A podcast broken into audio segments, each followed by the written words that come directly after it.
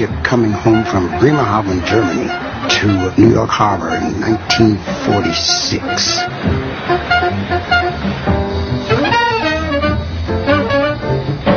And I suddenly heard this song over the ship's radio. And it was frenetic and exciting and fast and furious and brilliant. Almost bumped my head jumping off my bunk. So I ran up to the control room and said to the guy, what was that? He said, what? I said, that last song you just played, the one you just played. He said, I don't know. I said, where is it? He said, it's down there on the floor. I looked down there on the floor, the floor's covered in records. I said, come on, what color was the label? He said, it's red label. So I began to sort out and I come across red labels and I would uh, ask him, was it this one? And he said, no. Finally I found that it was a Musicraft label and it was called Salt Peanuts. And it was Charlie Parker and Dizzy Gillespie. And I gave him $30 and I said, play this for the next hour.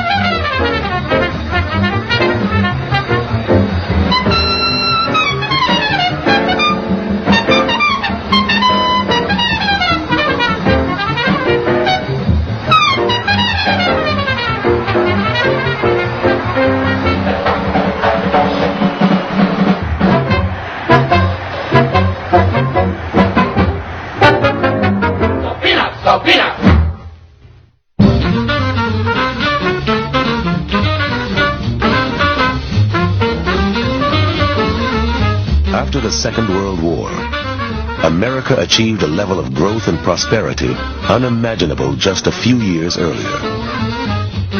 But the Cold War and its nuclear threat lurked always in the background, and the human race found itself haunted by the specter of instant annihilation. Millions of white Americans began to move to brand new, safe suburbs. The cities and the people of the inner cities were left to fend for themselves. There was a growing frustration in the black community as young men returned once again from defending freedom abroad to confront discrimination at home. While a new plague, narcotics, swept through black neighborhoods, dimming hopes and destroying lives.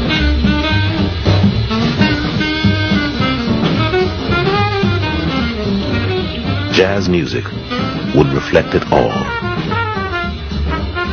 Jazz had always involved risk. To create art on the spot, to step forward and express oneself, had always meant taking enormous chances. But now, for some young musicians, the time seemed right for freeing jazz from what they considered the tyranny of popular taste. Building a new musical world in which only their virtuoso talents would matter. The new music that had been incubating during the war was intricate, fast-paced, and filled with danger. A perfect mirror of the complicated world from which it sprang.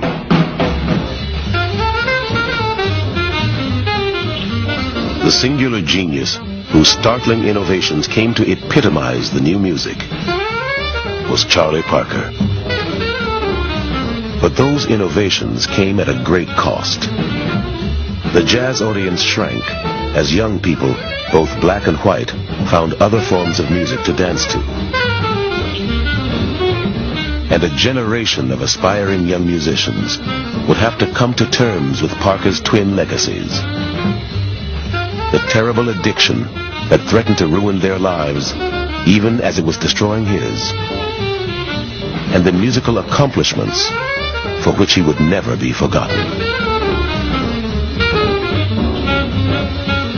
Charlie Parker, to me, was a golden cleaver that could cut to the bone and release forces that we didn't know were there.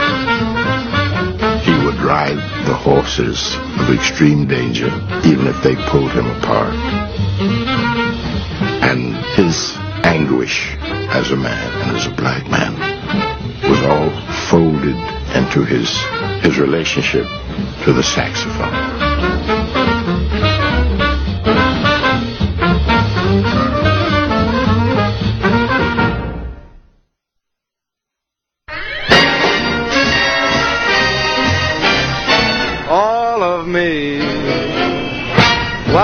Take all of me? Can't you see? I'm no good without you. The end of World War II marked the beginning of the end for the swing band. I wanna lose them. Tastes had changed. Take my arm. Instrumentalists were forced to retreat to the background as popular singers took center stage. And young people flocked to see and hear them, including the skinny young baritone from Tommy Dorsey's orchestra, Frank Sinatra. Go on, dear, without you. You took the part that was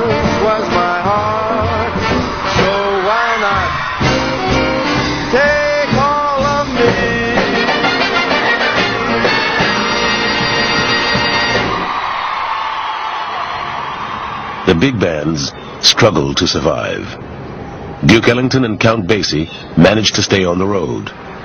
But by Christmas of 1946, eight of their best-known rivals would announce that they were at least temporarily leaving it, including Harry James, Stan Kenton, Benny Carter, Tommy Dorsey, Woody Herman, even the king of swing, Benny Goodman. Great jazz soloists abandoned dreams of heading up big bands of their own, formed small groups instead, and retreated to nightclubs, places too small for dancing. All kinds of jazz were being played at the war's end, in clubs from 52nd Street in Manhattan to Central Avenue in Los Angeles. But whatever the style, the jam session had become the model. Freewheeling, competitive, demanding.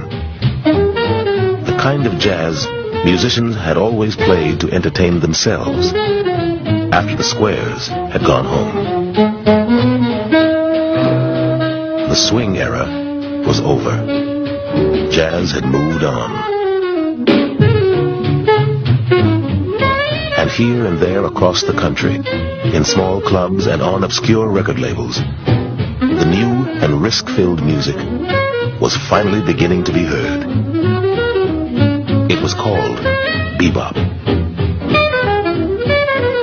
The melodies that, that they were playing had been altered drastically, and the chords underneath those melodies had been altered drastically. For example, they used songs like uh, Whispering da da love you da da da dee da da da da wa da da dee da da da da popular songs like Whispering, but the way Charlie Parker would rephrase these songs, it became da da da da do baby da da do dee da da da da do baby do ba da da da da do baby do ba do do dee do dee It was so exciting, so inventive, so creative, so artistic that your soul just swelled up with the possibilities for what you could do with it, with whatever limited aspect you had. They played very, very fast. They had great technique, great ideas. They ran their lines through the chord changes differently than anybody else. Prior to them, it was Roy Eldridge, Coleman Hawkins, you know, that type of thing. This was a complete left-hand turn with the music. It was wonderful. When I heard this thing, I said it was for me. I'm connected. And I got connected.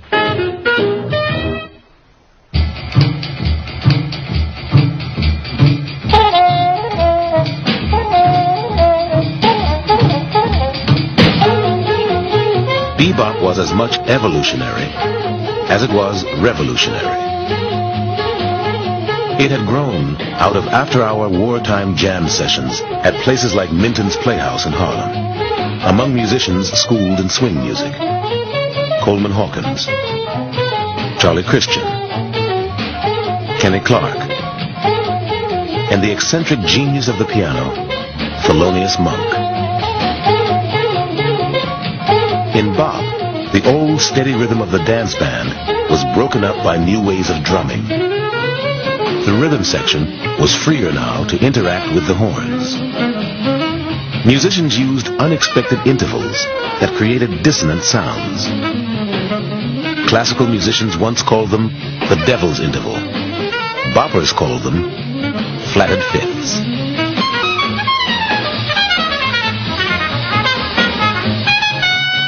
Bebop emerged from the war years, and it reflected those times, said the trumpeter Dizzy Gillespie, who would become bop's finest teacher and most articulate champion.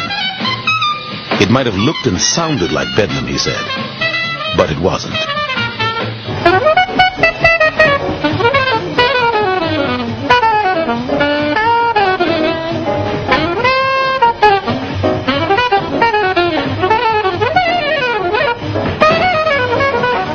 The man who spoke the language of bebop most eloquently was Charlie Parker.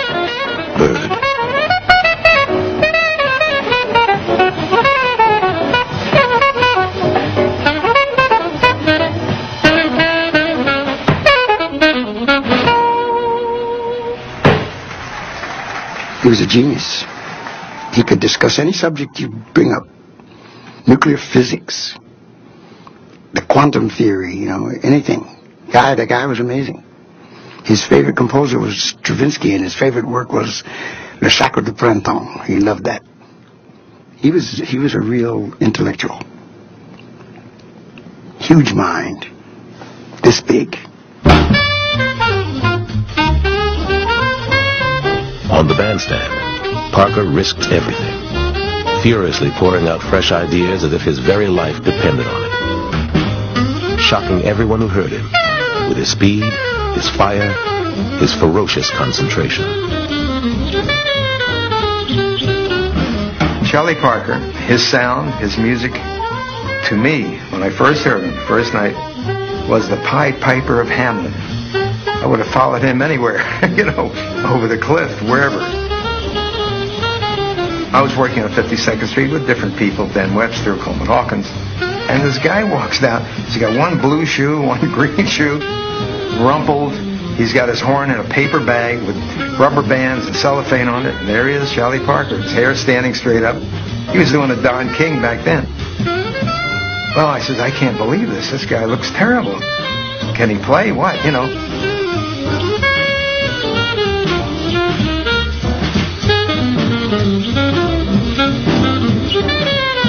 And he sat in, and within four bars, I just fell in love with this guy, the music, you know.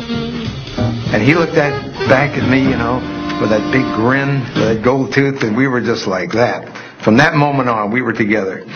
We moved in together, we got a, a room together, and we were together for a couple of years. We lived together. Off the bandstand, Parker's private life was also filled with risk. He had been addicted to heroin since the age of 17. Charlie Parker was a man who could never outrun his appetites. His appetites always outran him. So his appetites were kind of like a, a wagon that he was tied to that dragged him down the street at different velocities. If they did dragged him slowly, he didn't get he didn't get too cut up. If they dragged him quickly, he got badly hurt.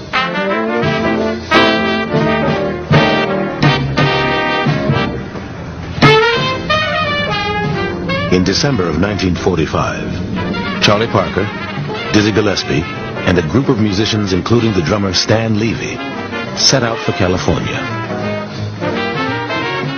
Gillespie had been invited to put together a group to play the new music at a Hollywood nightclub called Billy Berg's.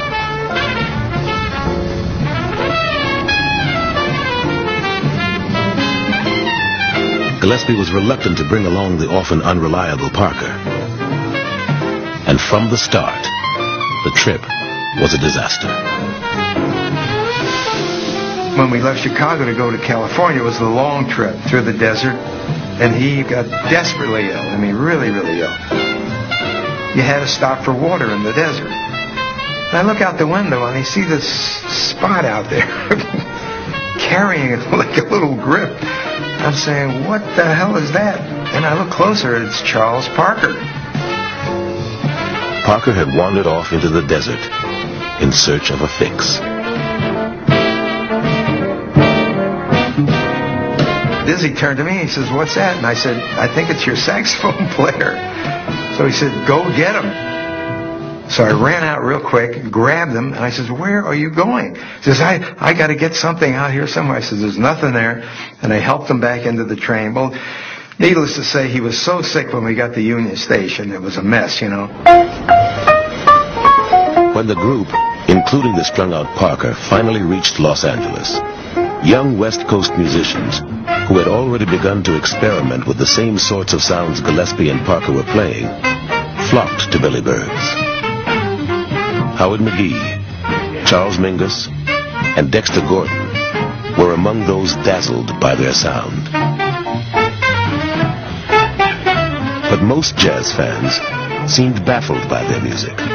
It struck a good many listeners as frantic, nervous, chaotic, and the audience dwindled away. They were trying to say to the audience, look, lift yourselves up to where we are. We, are not that far out there, you know. We're just a little more hip than the average person. So come on, get hip, you know. Dig this, dig this. Take that wax out of your ears. When an art form is created, you, if the question is how do you come to it, not how does it come to you. Like I, I, Beethoven's music is not going to come to you, or the art of Picasso won't come to you. Shakespeare, you have to go to it, and when you go to it, you get the benefits of it.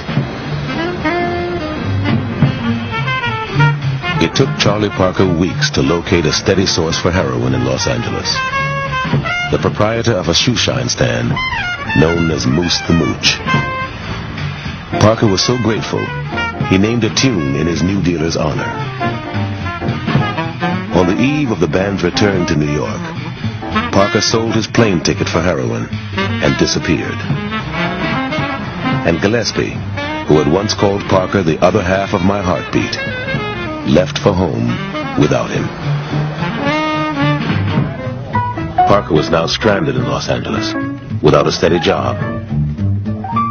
He managed to record several sides on his own for Dial Records, a small specialty label, and signed a document giving one half his earnings to Moose the Mooch in exchange for heroin. When the mooch was arrested, Parker began drinking as much as a quart of whiskey a day to compensate for the heroin he craved. Soon he was living in an empty garage with only his overcoat as bedding. He's going through withdrawal symptoms. He's a heroin addict who doesn't really have a home, who's intentionally cut himself off from the one place where he feels he can maneuver in society on equal footing, which would be New York City, his main colleague, Dizzy Gillespie, is off doing completely different uh, things in his career and is not in full contact with Bird, if in any contact, and Bird is in trouble. On July 29, 1946, he turned up so drunk for a recording session, the record producer had to hold him up in front of the microphone. A doctor gave him six tablets of phenobarbital to bring him around and he managed to stumble through single takes of Bebop and Loverman.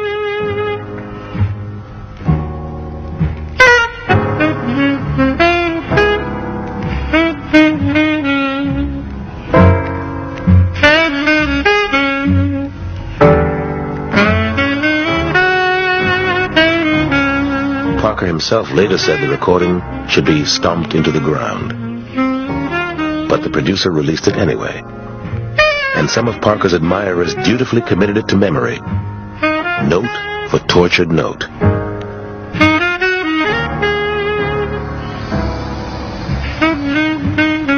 The night of the recording session, he completely fell apart.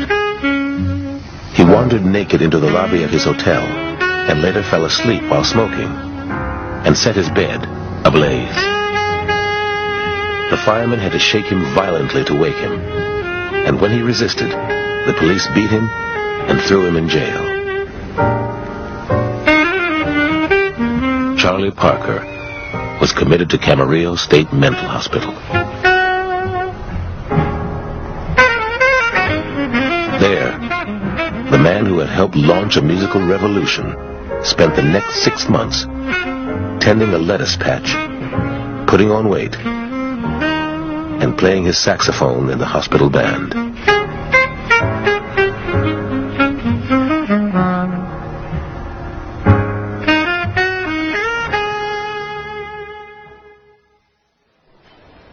Uh, let me lay a question on you. Shoot. How long was Cain mad with his brother?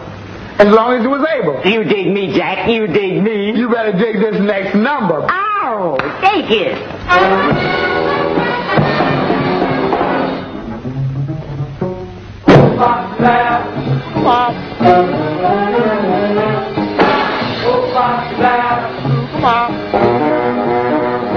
After Dizzy Gillespie got back to New York from California, he put together his own big band. In part, to show the world that bebop could be every bit as entertaining and danceable as swing music.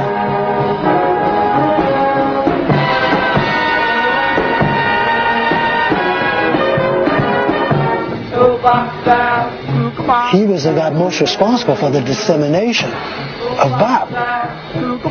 Charlie Parker was as important as he was in terms of what was actually happening in the music, but the person who was the mentor that from whom other people learned was Dizzy.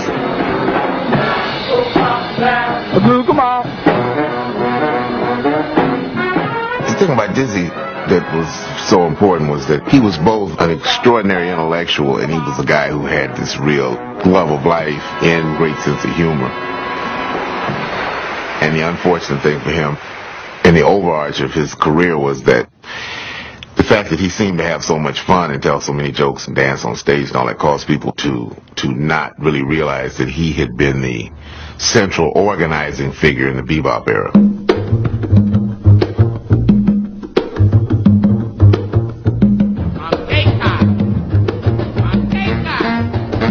Dizzy Gillespie became the public face of bebop. Everything about him provided colorful copy. His dark-rimmed glasses, his berets, the cheeks that puffed so alarmingly when he played.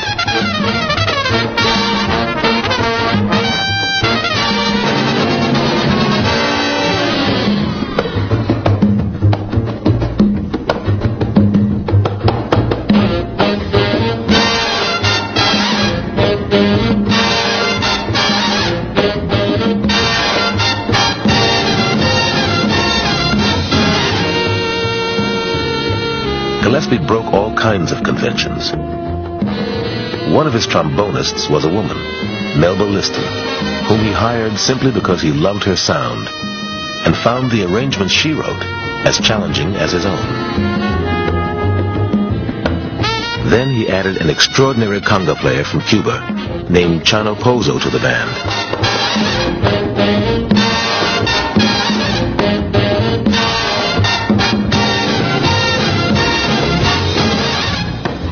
With tunes like Cubana Be, Cubana Bop, and Manteca, Gillespie helped revive the link between jazz and the infectious rhythms of the Caribbean that New Orleans musicians had first incorporated when the music was born.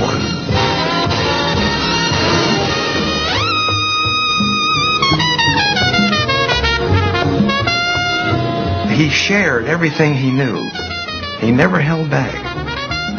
My guys are secretive about what they know and what they do. They're this, and I know this chord goes there, but I'm not going to tell you.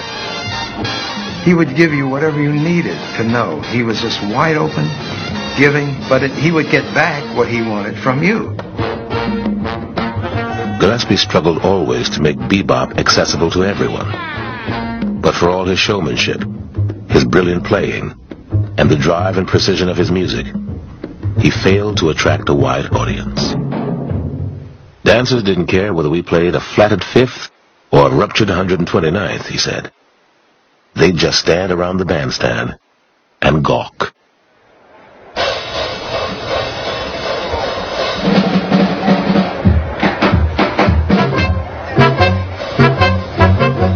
I was in the army for five years. I came out in 1947. And I come out of the army and I hear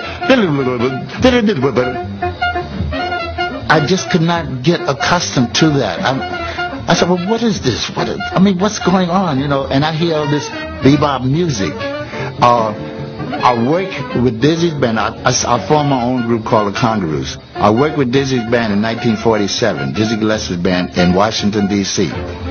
We went on the stage. I gave him my music, jumping at the woodside, Count Basie. And he's got this drum up there, and, and he's giving me all this. and, and I'm usually here, and he's playing this stuff. When we finish the act and I come off, I said to Dizzy, uh, "Can I say these words?" I said to Dizzy, "What the you doing? is this you doing?" You know. It was different from when I used to see kids out there on the floor swinging. I just could not understand it. Eventually, I got to understand the music, but it was not music for dancing.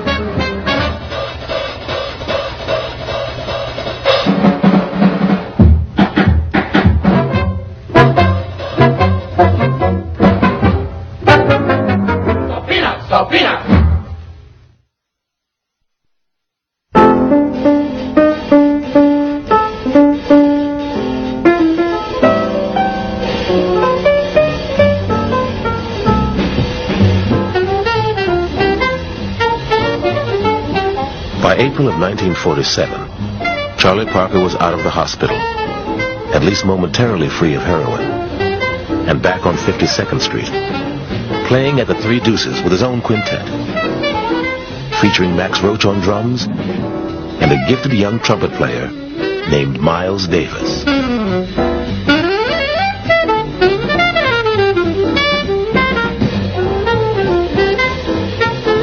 Parker discovered that while he had been away, a host of younger musicians had begun to emulate his style. Everybody wants to play like Charlie Parker after a while. Bass players, drummers, piano players, trumpet players, everybody playing the vocabulary of Charlie Parker. As a very young musician, that's how I wanted to play, exactly. I didn't care if someone said I sounded like him. That's what I wanted to do. And that was all I dreamt of doing. I didn't want to be original. I wanted to play like Charlie Parker. This week that he was playing at the Apollo was perfect for me, and the only way I could get to see him would be not to go to school. So a few of my friends and I, we would leave home in the morning and go down in the subway, but instead of going to the Bronx to our school, we would go down to 125th Street, put our books in one of those lockers in the subway, and go get in front of the theater. And we would sit and watch the movie, and then we would wait until it was time for the show, and then the curtain would come back, and there he'd be.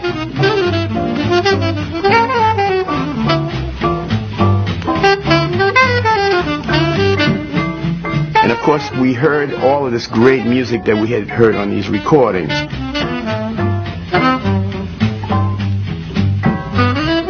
We would enjoy that show, and then we would get up and sneak out of an exit on the side and run backstage so we could see Bird when he came out to get a breath of air.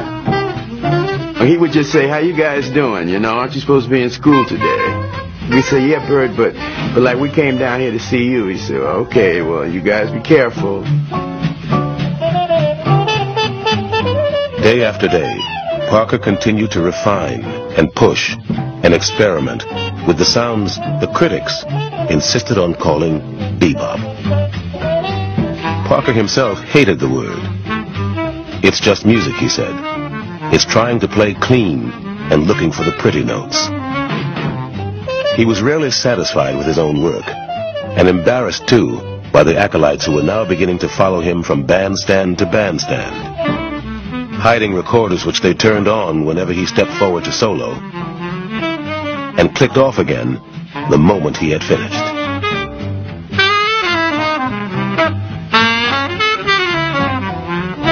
When Charlie Parker came on the scene, he made such an impression on the musicians, he would play a melody wrong, and if you told if you told one of his disciples that melody was wrong, you might get knocked out.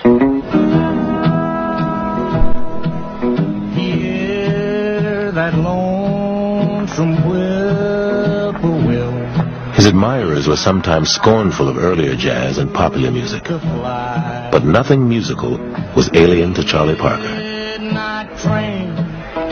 He used to hang out at Charlie's Tavern, which was the place jazz musicians hung out at in Midtown New York. They had a jukebox. And along the jazz records, there were some country music records. And that's all that Bird would play. And the guys didn't know what to make out of this. They didn't have the courage to ask the great man why he was playing this awful music until finally one of them did. Bird, why do you play those recordings, the country stuff? And Bird looked at him and said, listen, listen to the stories. And of course, that's true. A friend remembered leaving Parker transfixed in a Manhattan snowstorm late one night, unable to tear himself away from the thump and blare of a Salvation Army band. Another friend told of driving with him through the countryside when someone remarked idly that livestock loved music. Parker asked the driver to stop, assembled his horn, stalked into a field, and gravely played several choruses to a bewildered cow.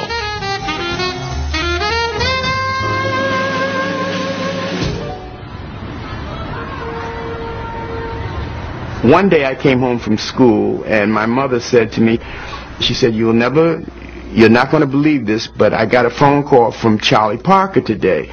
And I said, what? You know, I was very uh, excited. You know, I said, well, what did he say? She said, well, he wants you to come down to this place called Chateau Gardens tonight and wear a blue suit, shirt and tie, and play for him until he gets there.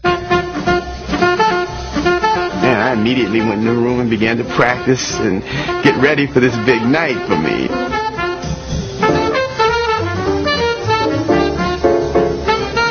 When the curtain went back, the people were very disappointed, I might add, when they looked up there and saw me up there.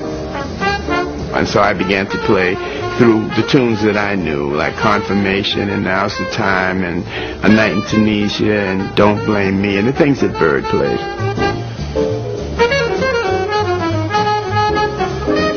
Then I looked and saw this crowd surge to the back and I saw Bird coming. I saw a saxophone case up in the air. The people were so close around him that he was holding a saxophone case over his head. And, uh, and, and they followed him all the way to the stage. He took out his horn and walked out there. And he said, play one with me. And we did one together. And then he told me to go sit down.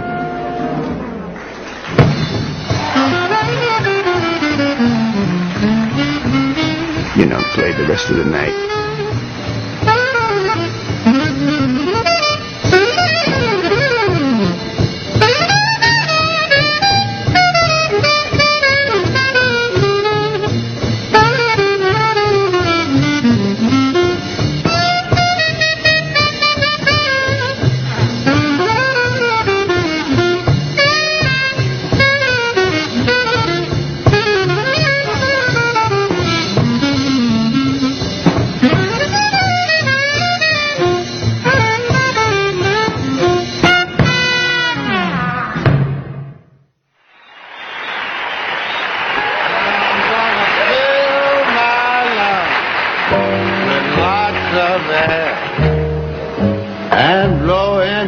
Louis Armstrong in his old rocking chair.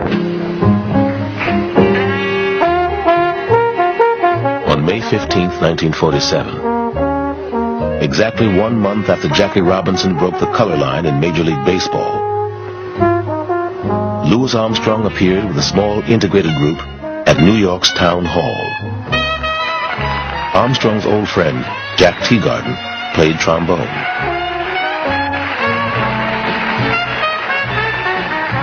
It was still rare to see blacks and whites touring together. And Teagarden worried that his presence might cause trouble. Armstrong told him not to worry. Old rocking chair got me low. Old rocking chair got me funny. Ain't by my side. And your cane by your side. Fetch me some water, son. You know you don't drink water, brother. The show was a triumph. It led to the formation of Louis Armstrong and his All-Stars. They would continue to perform for nearly a quarter of a century. For millions of people who either didn't like or hadn't heard of Charlie Parker and bebop, Louis Armstrong's brand of music was the very definition of jazz.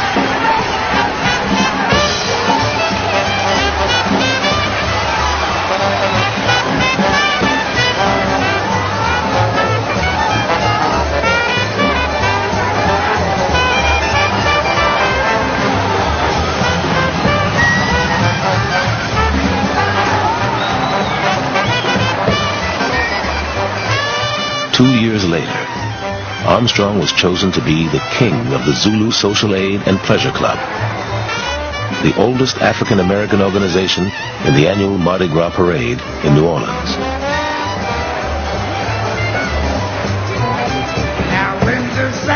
As a proud son of the city, Armstrong felt honored to be king. It had been, he said, his lifetime ambition. yes,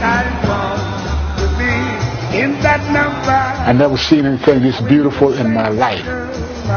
Here comes the king of the Zulus with that band playing, dum dum dum dum dum, sing, you know, saints in there, and they would meet and drink champagne, them and and it was a, just a beautiful thing, you know. I would like to. But to many younger African Americans, increasingly impatient with segregation, and unaware that the Zulus had been formed in part to mock white social clubs, Armstrong in blackface seemed especially grotesque. I think he was perceived mistakenly, I think in retrospect, as an Uncle Tom.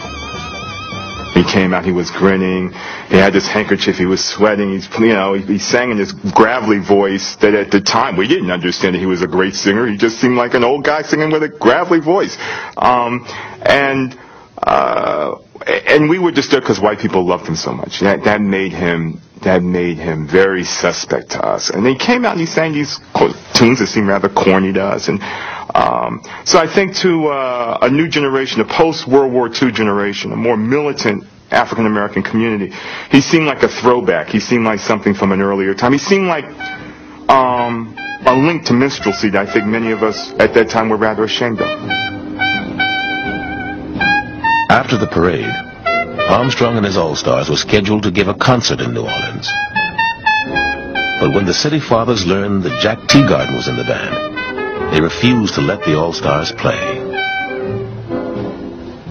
I don't care if I never see that city again, Armstrong told a friend. Jazz was born there. And I remember when it wasn't no crime for cats of any color to get together and blow. and that hurt Louis so he never he never forgave. That's why Louis is not buried in New Orleans right now, because the city of New Orleans would not let us play the concert because we had a white man in the band. He refused to be buried in New Orleans. That hurt him so.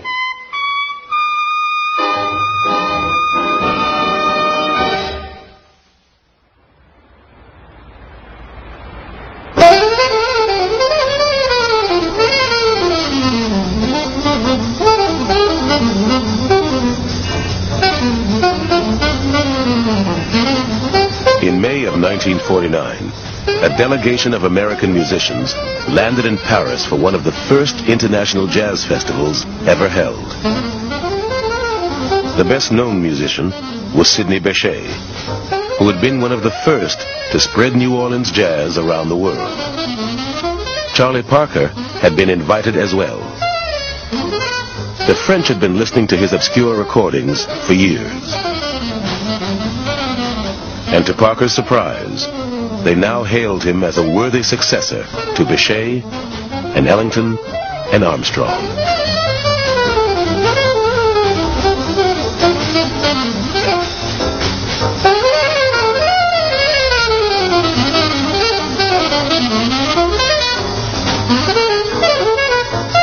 When he went to Europe, that was probably the one time where audiences and critics and the public really greeted him as a heroic figure. In New York and in the United States, it was mostly within the musical community. But uh, he never won any of the big, uh, the, you know, the, the trinkets of celebrityhood. He never was on the cover of any major magazine. He never uh, recorded for a major label, not once in his uh, career. Um, he was never invited to, you know, be in films. He he um, he was a musician's musician.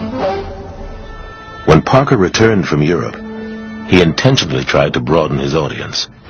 He made a series of recordings, popular love songs, with a string orchestra. Though some purists detested them, they sold better than any other records he had ever made.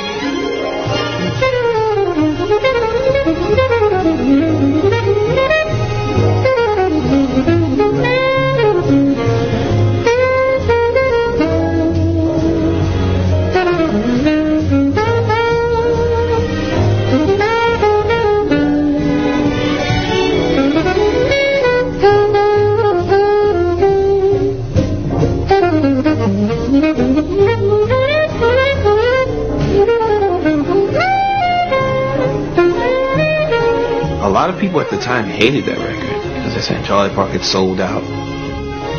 But what he did was absolutely revolutionary because he played these songs. He played them in a way that they had never been played before. He was still Charlie Parker. It's not like he sold out his identity to play these songs. And he played songs that people knew and people bought these records and they loved hearing Charlie Parker playing these records. There's a song called Just Friends. And, uh, you know, just friends, love us no more. Da, da, da, da, da, da. I mean, if he had just uh, picked up his horn and played uh,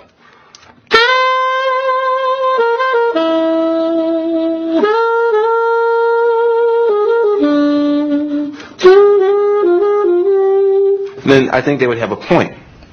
And he would come in and he'd play this lick.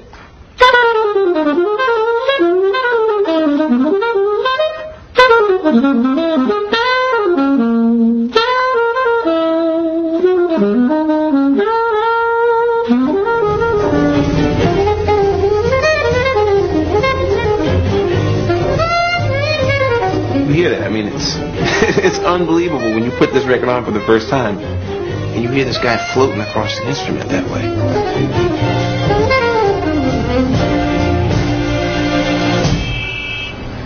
This is Christmas morning, and the birds got a little surprise for you on White Christmas.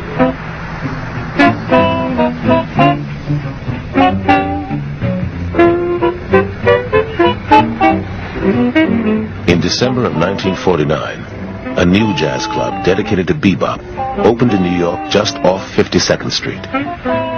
It was named Birdland, after the new king of bop, and Parker appeared regularly on its bandstand.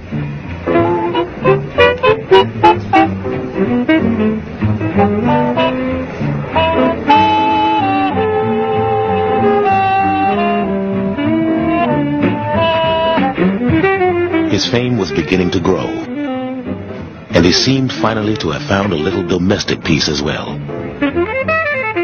He had moved in with a dancer named Chan Richardson and adopted her daughter. He had an incredible life force.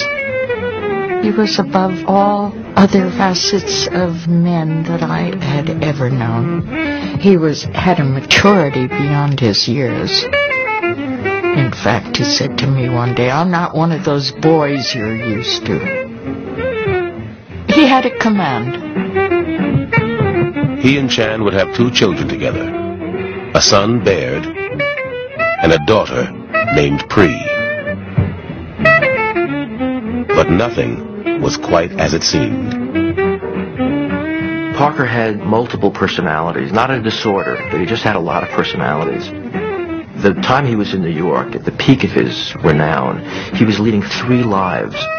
He had uh, the life of a jazz musician, which would be a full-time job for most people, perfecting your art and performing night after night. He had uh, the job, as it were, of a junkie, which is also a full-time place, which led him a full-time job, which led him into you know terrible places where the musician might not want to be.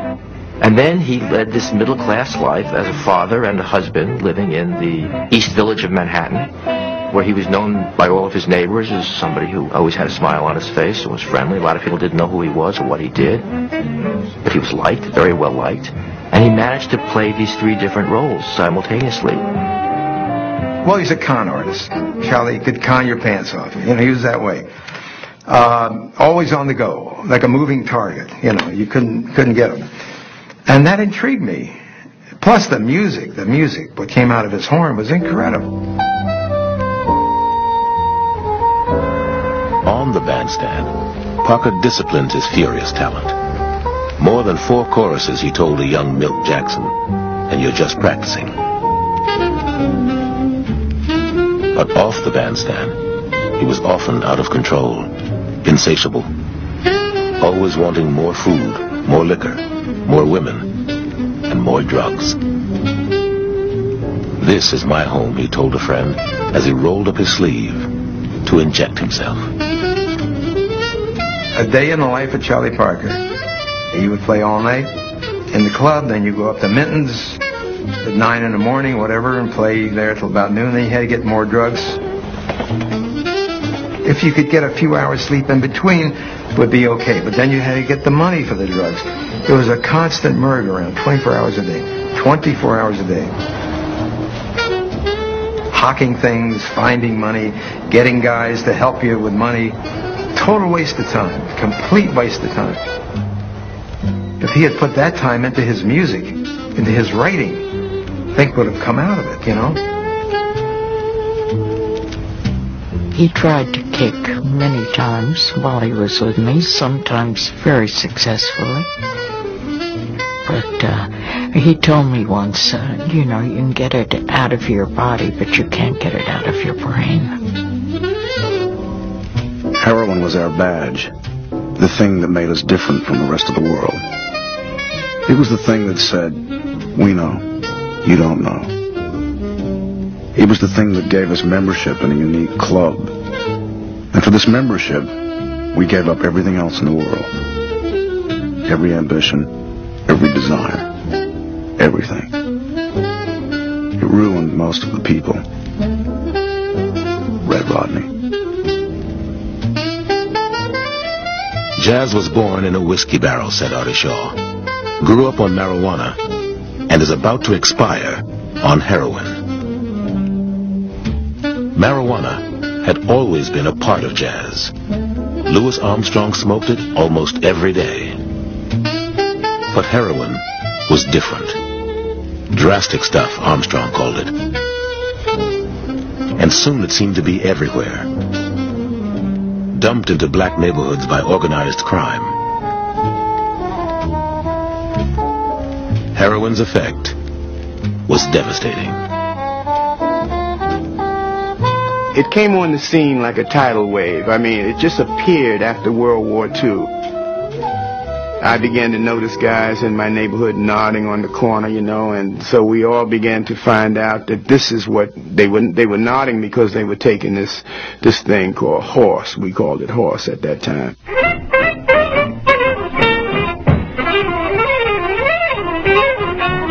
Jazz was a very risky music when you were playing it well. It's a music which is demanding, where people are sometimes very, very, very uh, severe, are very, they, they have a lot of, uh, they look for a certain kind of urgency. They, they, they risk their life. They risk their life. It's a music where people are living on a tightrope. So they want sometimes to forget that, they want to fight against that. They want to be even higher than the tightrope. When you have that type of extreme relationship to the world that's around you, it's very difficult not to need stimulation. And when you're playing music, jazz, you, you can lose track of time. You're just playing. The world that you're in is perfect. Well, now, as soon as that music is over, that too is over. But that dope is always there for you. And the dope is going to make you maintain that high. The dope is there to tell you, it's alright, man. It was always risky business to try and match Charlie Parker's dazzling technique, his frantic tempos, and his overflowing ideas. But now, worshipful musicians began to emulate his addiction as well as his music, in the hope that by sharing it, they could somehow share his genius too. Bird was like fire, the pianist John Lewis remembered. You couldn't get too close. A lot of guys in my community that idolize and worship Charlie Parker began to experiment with this drug, including myself. For I had 18 years of addiction. That's why I can speak about it. Uh, and I'm a family man, and I'm a musician, so uh, my life wasn't that different from Bird's, you know. But it has to do with who your wife is and who your family is, and if they can tolerate what goes on. And it's terrible, you know. I mean, I had my mom and my family and my wife and my children, and then I also had this gorilla on my back. One by one, many of the most gifted musicians in jazz will be lost for a time to narcotics. Stan Levey, Gerry Mulligan, Art Blakey, John Coltrane, Dexter Gordon, Sonny Stitt, Anita O'Day, Tadd Dameron, Red Rodney, Chet Baker, Sonny Rollins, Art Pepper, Fats Navarro, and eight of the 16 men in Woody Herman's band. The tenor saxophonist Stan Getz tried to support his habit by holding up a drugstore. Spent six months in jail and returned to drugs and alcohol almost the moment he got out. Heroin changed the dynamics of performance. dope really took a lot out of the development of the music. Because the musicians would be playing in jam sessions and you don't rehearse for that. Everybody was high and they didn't want to spend that time working on the music. And then also the social relationship between the musicians changed because the dope addict is trying to get money all the time and they create this clannish environment where if you're not a part of that dope crowd, they don't want to hang with you and the network of houses musicians used to stay in during segregated times, houses of black families. Well, they can't do that now because musicians are coming, they're stealing from the people, and they're just having a negative influence. And the musicians themselves become harder and more guarded, and less, there's less love to go around because that dope is sucking all the love up.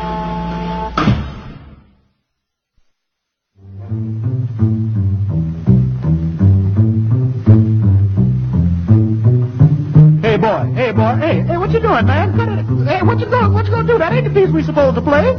Come on. Well, I guess I better get on in here with it. Louis Jordan loved playing jazz with an orchestra. Loved singing the blues, too. But after the big band craze died away and the bop era began, jazzmen played mostly for themselves, he said. I wanted to play for the people, not just hep cats. He did just that taking the simplest, most crowd-pleasing aspects of swing and producing hit after novelty hit. With my little band, he said, I did everything they did with a big band. I made the blues jump. Walking with my baby, she got great big feet. She's long, lean, and lank, and ain't had nothing to eat. But she's my baby, and I love her just the same. Crazy about that woman, cause Caledonia is her name. Caledonia! What make your big head so hard? Mouth! I love you. Love you just the same. I'll always love you, baby, cause Caledonia is your name. Caledonia! Caledonia! What make your big head so hard? Millions of black fans who had once followed jazz were now dancing to a new kind of music. It was called rhythm and blues.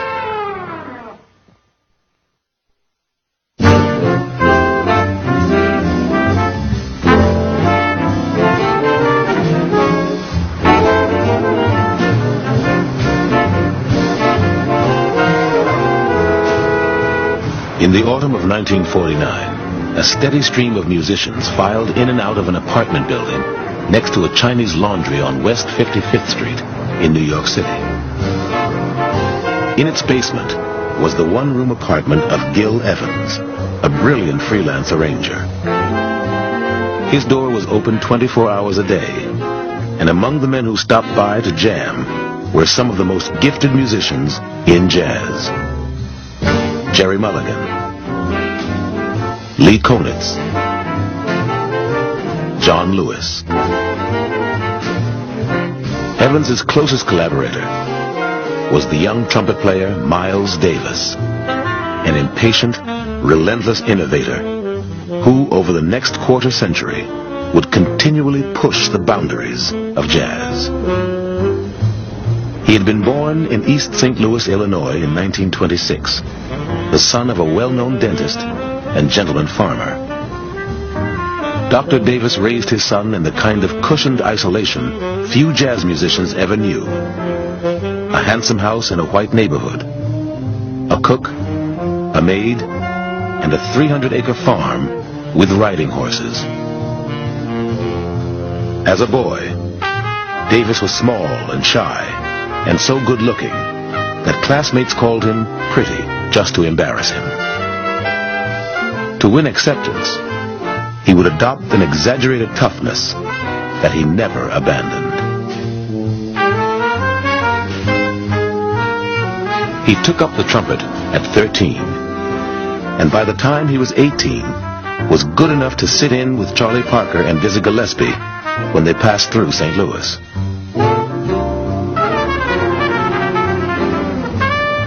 When he first heard Parker, Miles Davis said, I decided right then and there that I had to leave St. Louis and live in New York.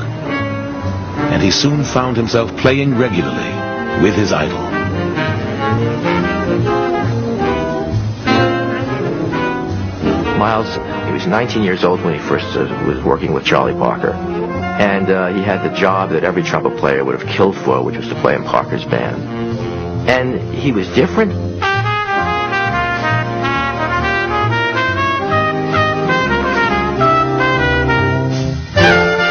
Most of the serious people, the musicians, recognized right away that he had a wonderful lyricism that was quite unusual, and he didn't sound like anybody else.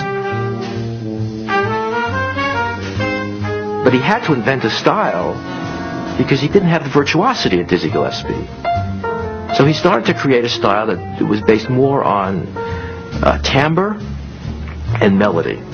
Play very few notes, but make them the right notes. Create a sense of mood.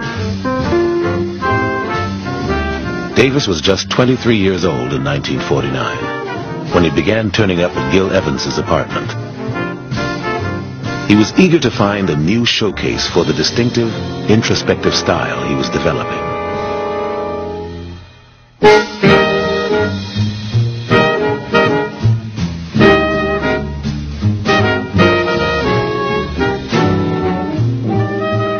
Well, Miles has to find a sound and a style that has the more delicate side of his nature. Now, he still has that toughness and that blade up in there, so his sound is not weepy or weak. It has another type of delicacy. It has a sentiment that draws the romance out of the music and presents it to people. His sound is very, very tender to come out of a man. Lester Young was like that before him. Miles has a vulnerability that he's not afraid of sharing with people that are listening to him. Once he allowed that vulnerability to come into his sound, well, then his sound became irresistible. Davis and Evans formed an unconventional nine-piece group that included both tuba and French horn. They played just two engagements, But a major label, Capitol Records, invited them into the studio to record several of their arrangements.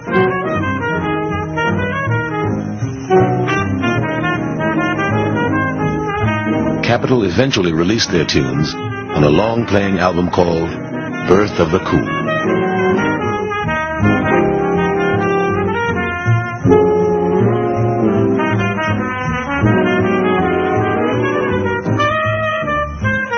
Bird and Diz were great, but they weren't sweet, Davis remembered.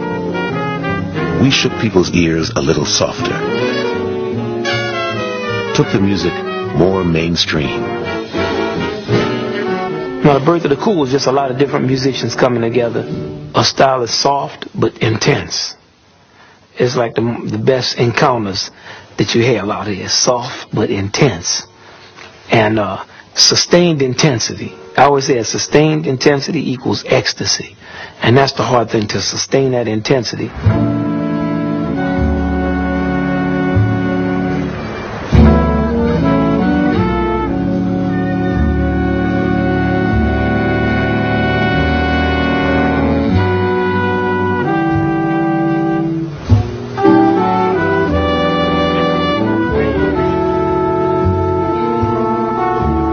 Was kind of a piercing sort of a sound.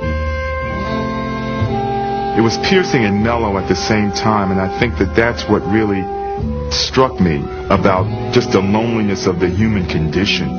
And for some reason, I rather thought that black people actually captured that very well in, in, in, uh, music was this kind of loneliness in the human condition that no matter how much you yearn for community and yearn for community, in the end, there is this loneliness and there's no way you can escape it. And that's, to me, what the best jazz, when you hear a soloist often, especially in a slow piece or a ballad piece, that's sort of what the best jazz, uh, to me, has always felt like. Like Sidney Bechet and Charlie Parker, Miles Davis had also gone to Paris in 1949.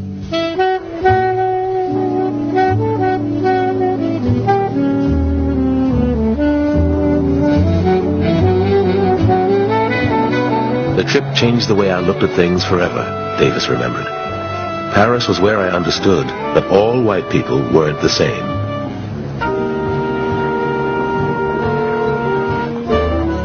He met Picasso, haunted cafes with Jean-Paul Sartre, had a brief heady romance with the singer Juliette Gréco.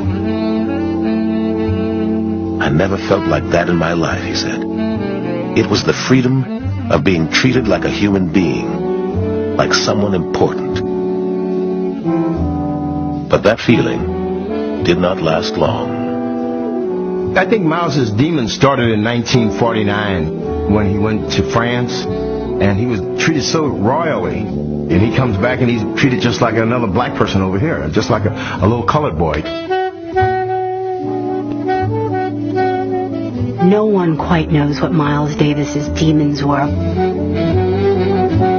Growing up in that very carefully secluded world where you are taught that you are a privileged creature.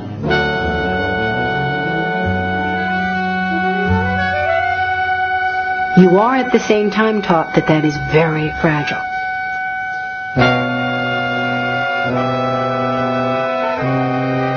And that it might be snatched away from you at any moment. But you are a prince or a princess within it. I think the combination of entitlement and bigotry, assault, the assaults of bigotry and caste prejudice, um, set something absolutely um, poisonous loose.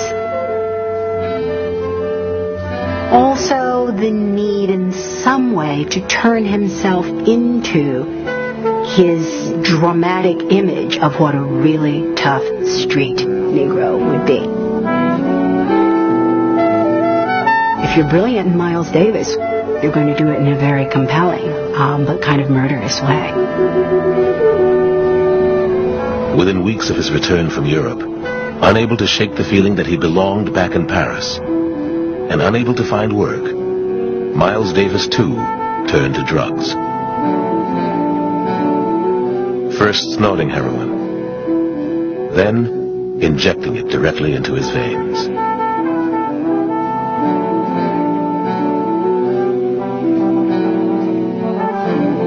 To support his habit, to feed the beast as he remembered, he stole from friends, pawned his horn, even became a pimp.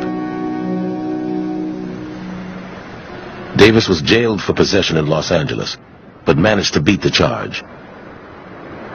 Then, his own father, desperate to make him quit his habit, had him arrested in the hope that he would check into a hospital for treatment. Davis refused, cursed his father, and returned to drugs. Like Charlie Parker, he was earning a reputation for unreliability. People started looking at me another way, like I was dirty or something, he remembered. They looked at me with pity and horror, and they hadn't looked at me that way before.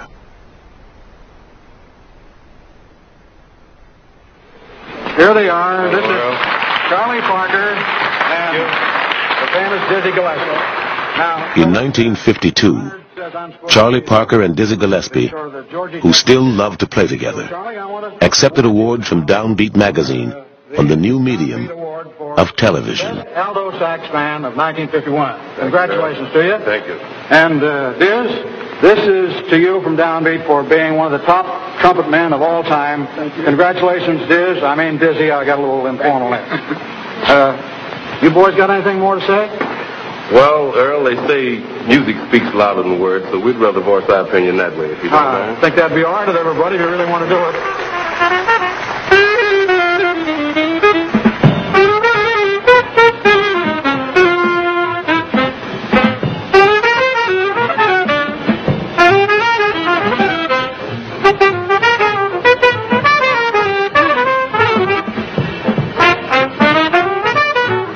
Throughout the live broadcast, Parker's face remained impassive.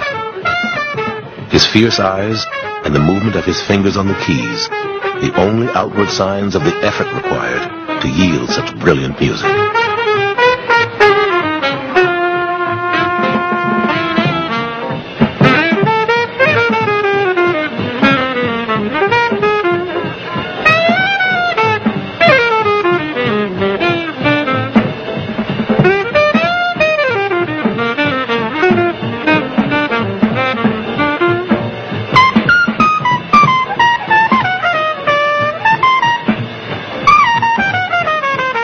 Bebop's influence seemed to be everywhere now, altering jazz in ways even Parker and Gillespie could not have imagined.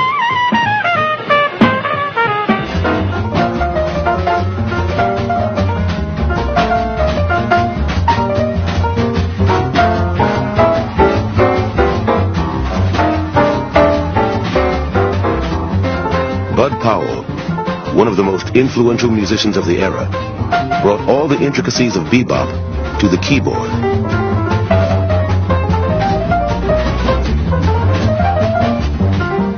One pianist said that Powell even outbirded Bird and outdizzied Dizzy.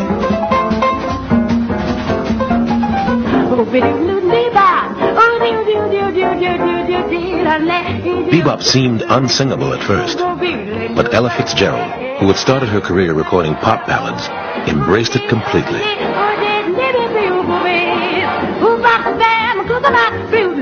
Bop musicians have more to say than any other musicians playing today, she said. And bop musicians loved the way she sounded.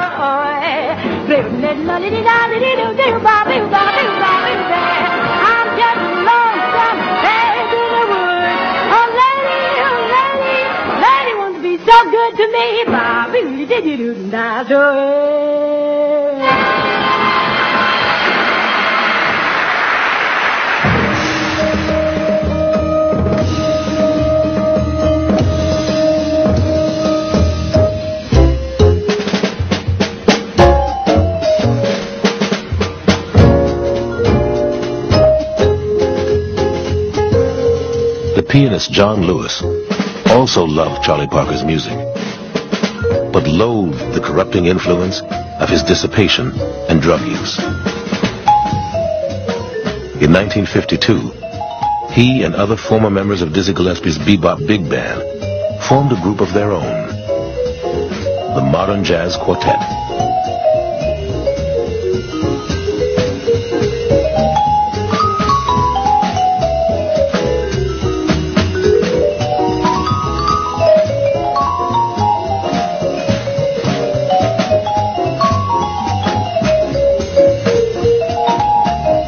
Quartet rehearsed meticulously, often wore tuxedos on stage, refused to banter with the audience, preferred the quiet concert hall to raucous nightclubs. A lot of people think jazz musicians are dope addicts, the vibraphonist Milt Jackson said. But we've proved it isn't so.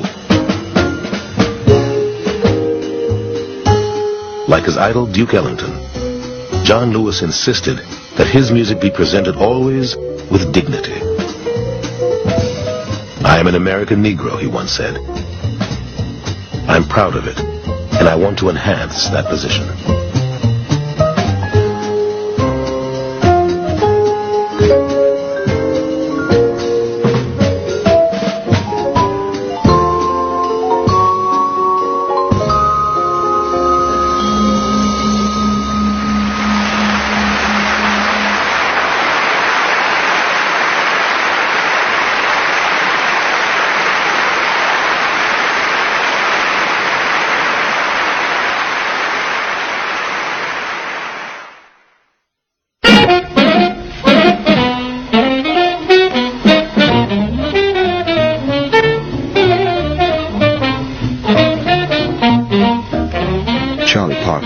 Significance was for the educated white middle class youth whose reaction to the inconsistencies of American life was the stance of casting off its education, language, dress, manners, and moral standards.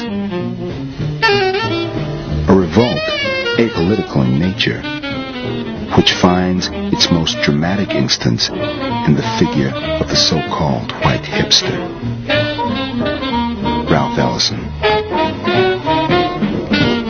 the midst of the conformity of Cold War America, Charlie Parker seemed the apostle of hipness. And his admirers convinced themselves that he was a kindred spirit. I saw the best minds of my generation destroyed by madness. Starving, hysterical, naked. Dragging themselves through the Negro streets at dawn looking for an angry fix. Angel-headed hipsters burning for the ancient heavenly connection to the starry dynamo and the machinery of night.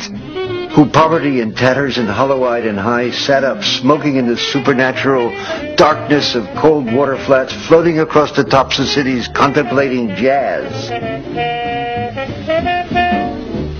Whites have always listened to this music, but now you have whites who have a certain kind of intellectual pretension listening to this music. You have whites like the Beats who suddenly are attracted to jazz because they think of it as a kind of analogy for what they're doing in literature. You have whites who are bohemian, who want to uh, adopt a certain kind of lifestyle. Jazz always attracted those kind of people before, but now with bop, it really, it really has become um, um, almost kind of institutionalizing jazz that these that it will attract these kind of elements.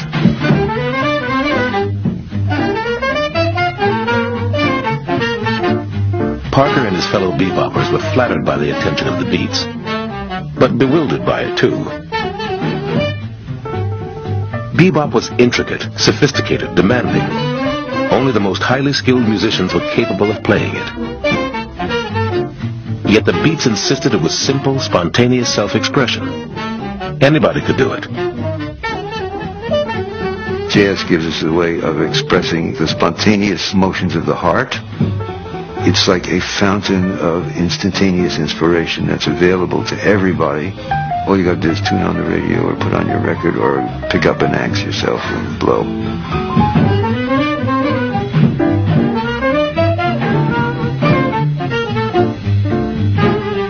Was not the first time the jazz enthusiast had misunderstood both the music and the musicians who made it. It would not be the last.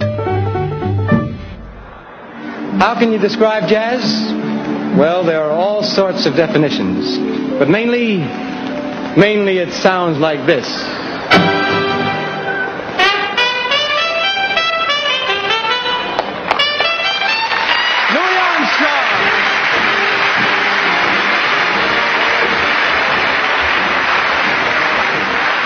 To a good many bebop musicians, Louis Armstrong's music seemed hopelessly out of date. Man, that really comes on, Louis. really.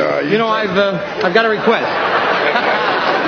I, I want to hear the Whiffenpoof song. Oh, yeah? You want to get one of them good old Bopland versions, huh? Yes, I'm ready. Dizzy Gillespie himself had once dismissed him as a has-been. Those real gone lyrics that Gordon wrote. But bebop had its critics too. And Armstrong, in a famous appearance at the Hollywood Bowl, made fun of Gillespie's trademark beret and the new music.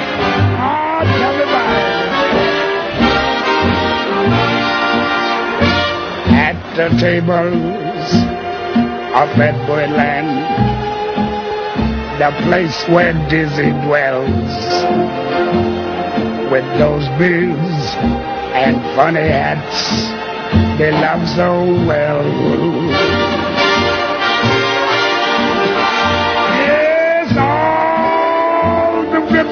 They out there, they were crazy, cool, and gone like this. Oopie doopie dee, da, and the red. Bebop and the reaction to it opened a huge schism in jazz, politicizing the music as never before. Till the flatted fifths are gone. Tommy Dorsey denounced Dizzy Gillespie and Charlie Parker as musical communists. Sidney Bechet said bebop was already as dead as Abraham Lincoln. Roy Eldridge was more practical and perhaps more honest. The beboppers are good, he said, but they close more clubs than they open.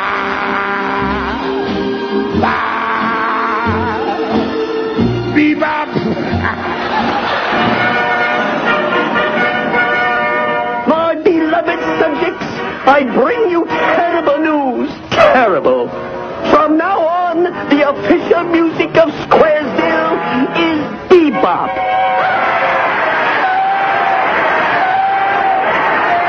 Take it away.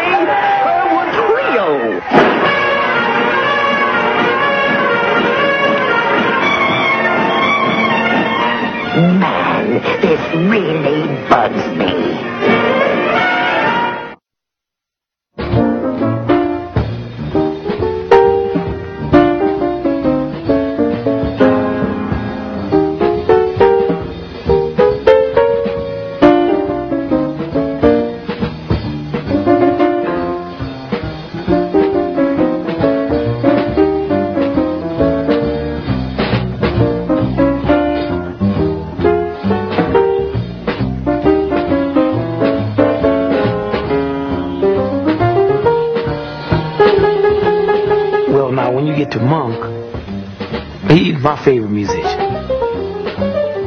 Like somebody who's the oldest and most wisest sage that ever lived, but somebody who's five years old.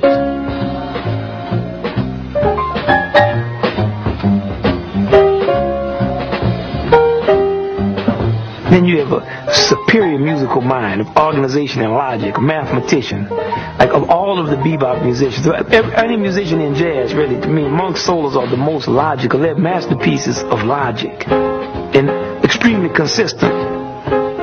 Great composer, like to wear those hats. Very funny. You know, Monk has a lot of wit. His music is very, very funny, very extremely syncopated.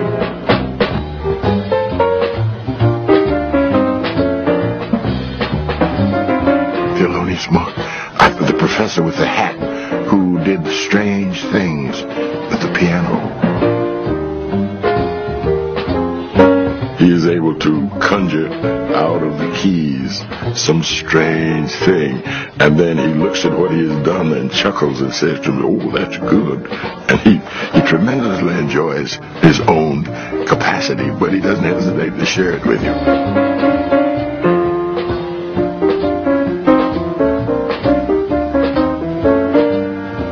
No more mysterious man ever played jazz than Thelonious Sphere Monk. Few created more memorable music.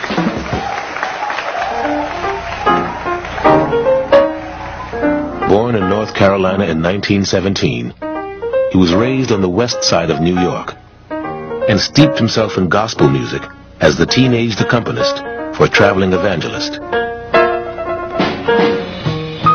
By 1941, he had become the presiding pianist at Minton's Playhouse in the days when bebop was being born.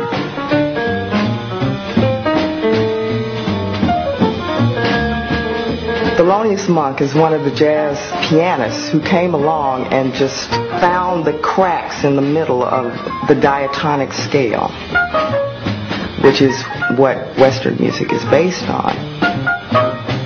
For me, Thelonious Monk dug inside of that and was able to communicate these smaller intervals that existed between. He was a big, reticent man who played with splayed fingers in a unique percussive style.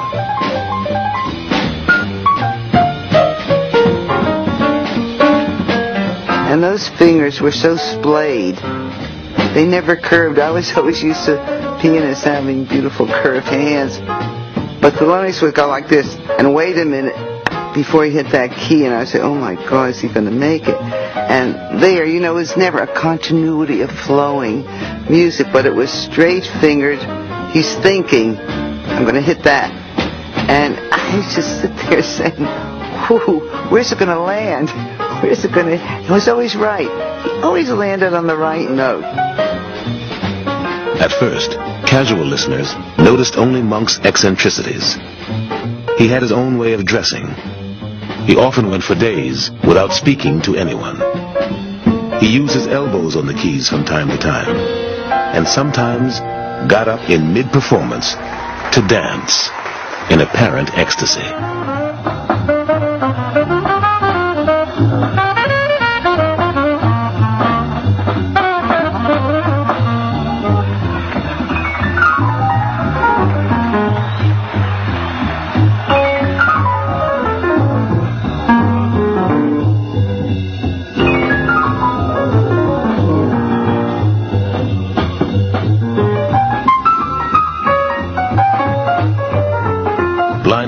Odd ways and disconcerted by the novel sounds he made, most critics failed to hear the echoes of the musicians he most admired.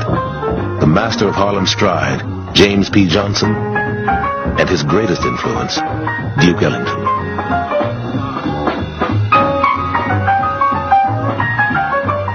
Critics are sometimes extraordinarily obtuse. They claim to want to hear new things, but new things bother them because they can't categorize them. And Monk was really very badly uh, uh, criticized in Downbeat and other, other other of the jazz journals, and that affects the work you get. He and Ellington are the two greatest individual composers that jazz has ever uh, has ever had. And if Thelonious Monk had a different personality and had the ability to organize and the strength to hold an organization together the way that Duke Ellington had that strength, he would be much more famous and his music would be much more well known. He rarely played anyone else's music, he explained, because he was determined to create a demand for his own. Over the years, many of his tunes became standards. 52nd Street Theme, Straight No Chaser, and Round Midnight.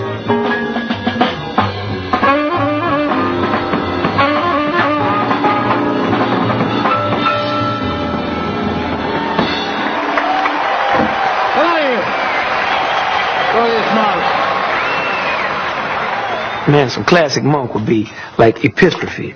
Mm.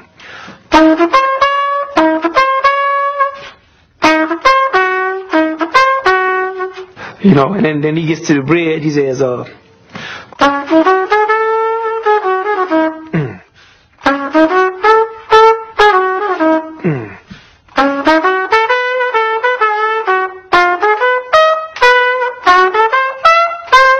it's just monk, you know. Just deeply rooted in the blues, soulful. He's a little thing do dee dee do the half steps do dee dee ah dee gives you then he takes away. Then he takes you down into the gut bucket. Leave some space. Do ba do dee dee dee dee do give it to you another way. Do do do dee do be dee do back to the original theme. Do ba do dee ooh do ba do dee ooh that's the two half steps. Do do dee dee that's the same half step. You know it's hard to describe really, but this monk is just so logical and beautiful and just pure.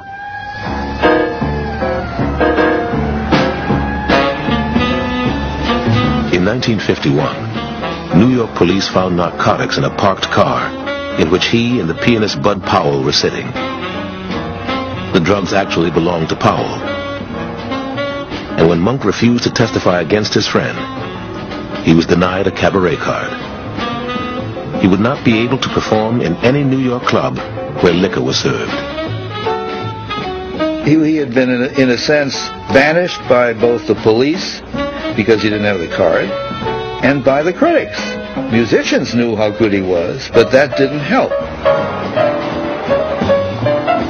Monk refused to consider leaving New York, nor would he take a day job. He stayed at home in his crowded apartment for six long years, bent over the keyboard, working on the music that was his obsession. Finally, Riverside Records issued an album of him playing his own compositions. This time, the critic Nat Hentoff gave it an enthusiastic review in Downbeat. When Monk finally obtained a new cabaret card, he took a quartet into a club in the East Village called the Five Spot. Big crowds followed, suddenly eager to hear the man the critics had once scorned.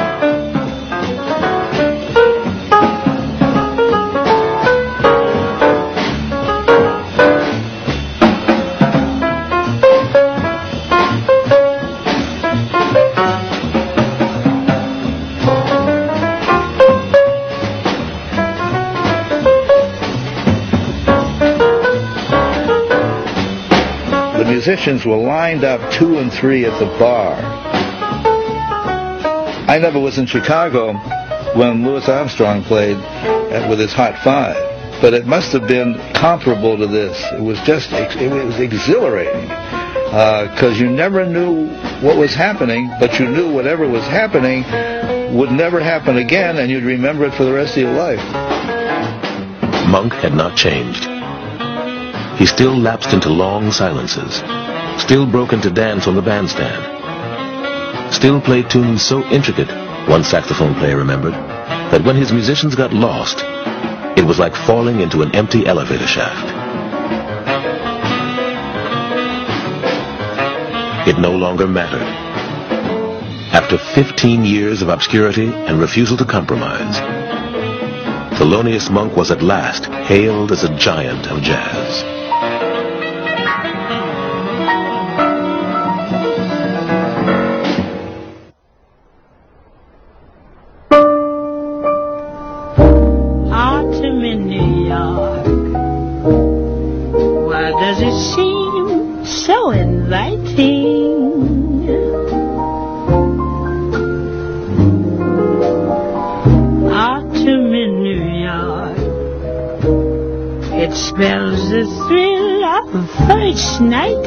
Without question, my favorite Billie Holiday song is Autumn in New York. Glittering crowds When I hear her sing that, I'm ready to cry. and canyons of steel. It's the most beautiful rendition of Autumn in New York I've ever heard in my life.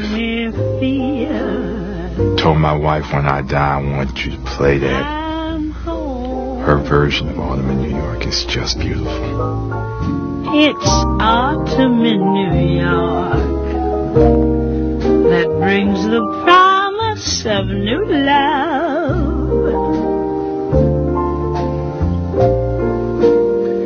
Autumn in New York is often mingled with pain. Like Thelonious Monk, Billie Holiday had lost her cabaret card because of a narcotics conviction. For most of the 1950s, she was barred from singing in New York City clubs. But she was still able to sing in other cities and on the concert stage. Her audience grew. And year after year, even in the bebop era, critics named her the best vocalist in jazz. No, she worked at it, and she would give it all. She'd get her hand going with that finger, and she just uh, when she sang a ballad, you just comped almost like you didn't have to lead her. You just did something behind her that you thought maybe she'd like, and if she liked it, she'd turn and grin at you, you know. And she used to turn and grin at me. That made me feel good. I say, Lady Day likes this. Away and gave divorce who lunch at the Ritz? Will tell you that it's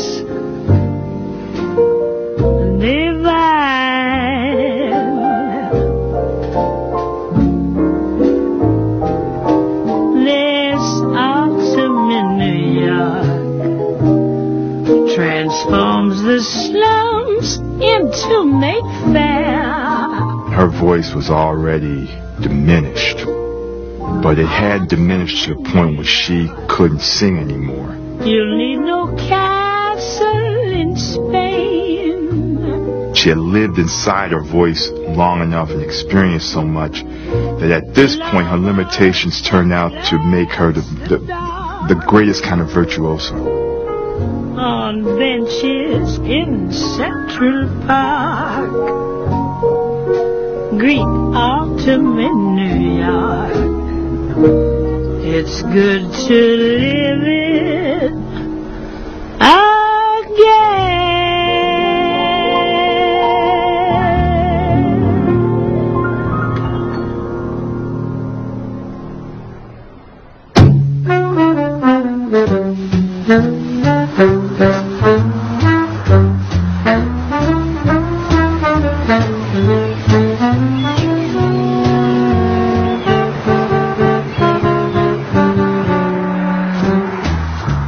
Hundreds of thousands of Americans moved to California after the war, eager to start new lives in a new land of opportunity.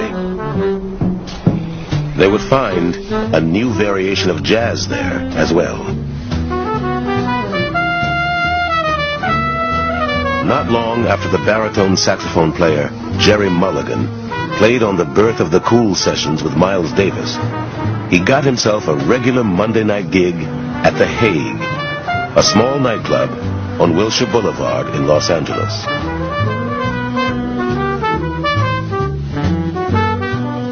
Gerry Mulligan put together a quartet with Chet Baker on trumpet, Chico Hamilton on drums, and Bob Whitlock on bass. And uh, the band was so serene, and it, it just sounded like the Pacific Ocean, the, the, the waves, you know, the, the, the air wafting over the West Coast. And young people loved it. It became very popular on campuses. Time magazine did a piece about it, and in no time at all, it was a new movement, cool jazz or West Coast jazz. The best known West Coast group was the Quartet, headed by Dave Brubeck. He had led an integrated army band during the Second World War, then had gone back to school to study music with the French composer Darius Milhaud. Darius Milhaud said, travel the world and keep your ears open. And use everything you hear from other cultures. Bring it into the jazz idiom. So when I was in Turkey and heard Turkish musicians playing this rhythm, And I said to him, what is this rhythm? One to one to one to one to three. Before I finished the bar, they're all going, da, dum, dum, dum, da, da. And they were playing in 9-8, all improvising, just like it was the American blues. And I thought, geez, a whole bunch of people can improvise in nine? Why don't I learn how to do that? Brubeck's career had very nearly ended in 1951 when he seriously injured his neck in a swimming accident. From then on, he was forced to change his keyboard style, using driving block chords instead of single-note passages. That style would be perfectly complemented by the playing of his alto saxophonist, Paul Desmond.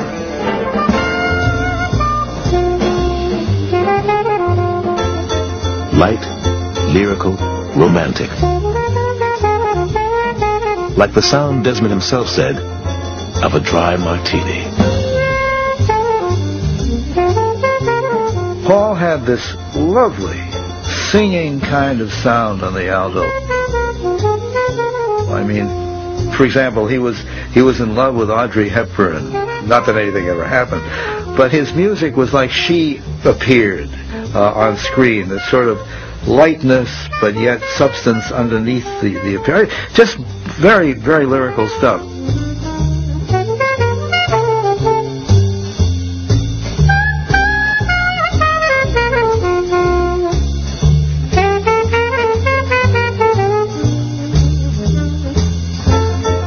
Each man made the other better. I wanted to do an album. It was called Time Out, where we would get into a lot of different time signatures that weren't used in jazz. Like that's one to one to one to one to three, one to one to one to one to three. And I asked Paul to do something in five. At their next rehearsal, Desmond brought in several original melodies. And I looked at him and I said, Paul, if you take the first theme, which was started with the bridge instead of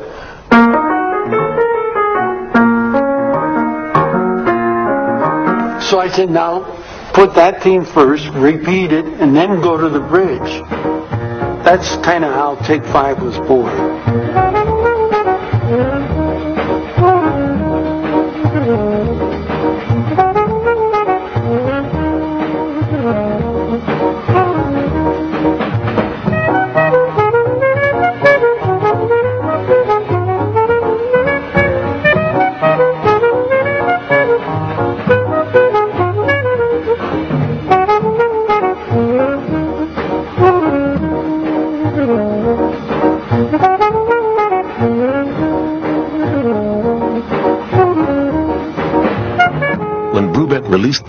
Time Out, it would sell more than a million copies, something no other jazz LP had ever done.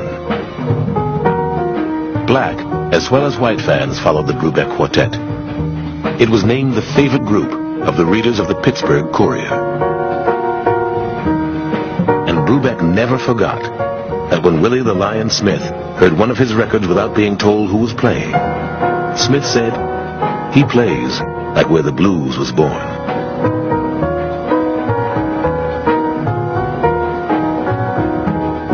Understood better than Dave Brubeck himself the debt he owed to earlier generations of black musicians. In November of 1954, he was on tour with Duke Ellington, a man he considered the greatest of American composers and a friend, when Brubeck's portrait appeared on the cover of Time. I heard a knock on my hotel room at 7 o'clock in the morning, and it was Duke. And he said, Dave, you're on the cover of Time magazine.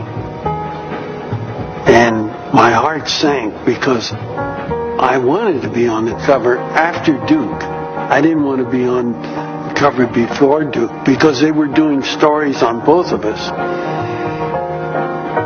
The worst thing that could have happened to me was that I was there before Duke and he was delivering the magazine to me saying, here.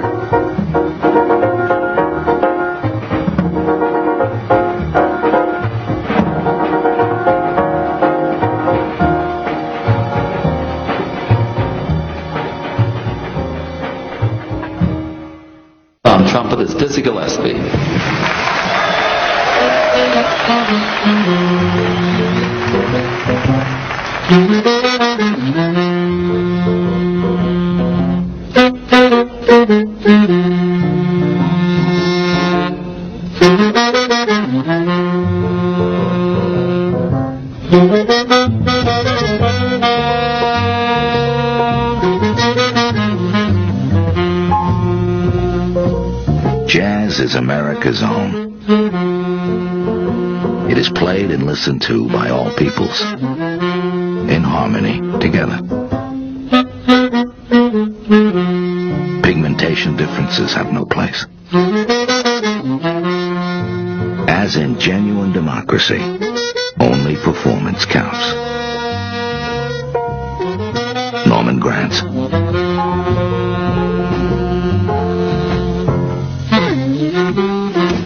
Year after year, Norman Granz, a California-born promoter, led his integrated all-star Jazz at the Philharmonic troupe all over the country and overseas as well.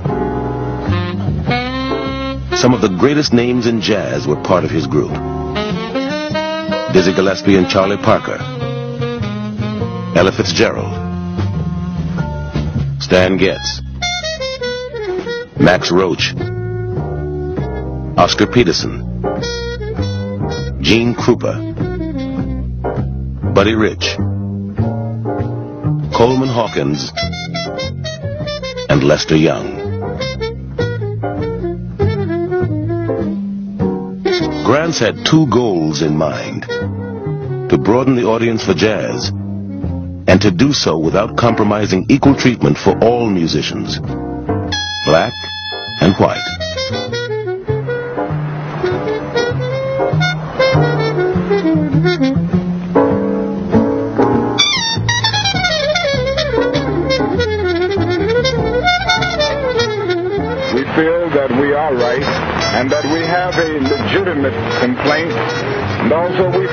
That one of the great glories of America is the right to protest far right. Throughout the 1950s, as a nationwide civil rights movement began to build momentum, Norman Granz was quietly fighting for change in the world of jazz.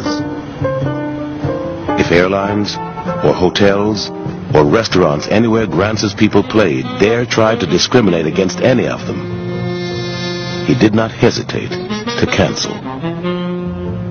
The guy who really started to break it up was Norman Granz. We would tour, and he would just check everybody into the Hilton Hotel. We'd all show up in the lobby, and they a lot of you know throat clearing. He'd say, "This is our group. Let's have our rooms." He was terrific. Norman really broke a lot of barriers. Really great. We just showed up. Here we are.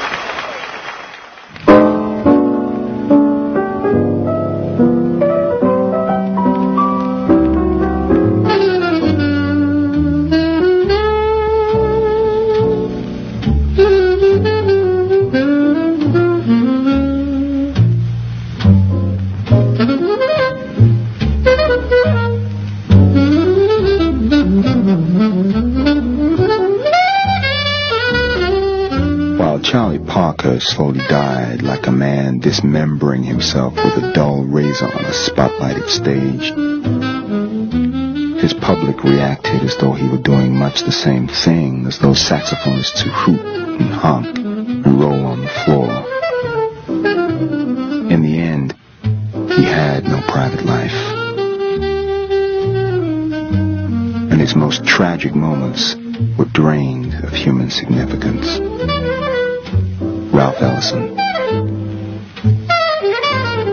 You're going to die at the age of 34, I'm pretty sure you're not positive you're going to die at the age of 34, and you may even be thinking you'll live to be 70, just like the Bible says.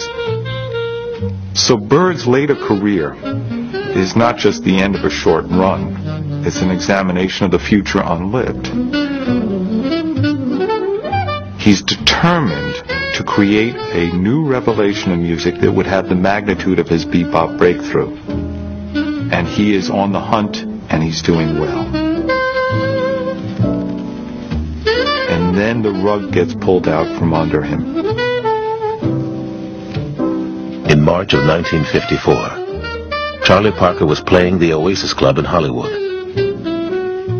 He was temporarily off drugs, but bloated and chronically disheveled. His health undermined by the vast quantities of alcohol he was now consuming. He got a telegram from Chan in New York. Their two-year-old daughter, Pree, had died of pneumonia.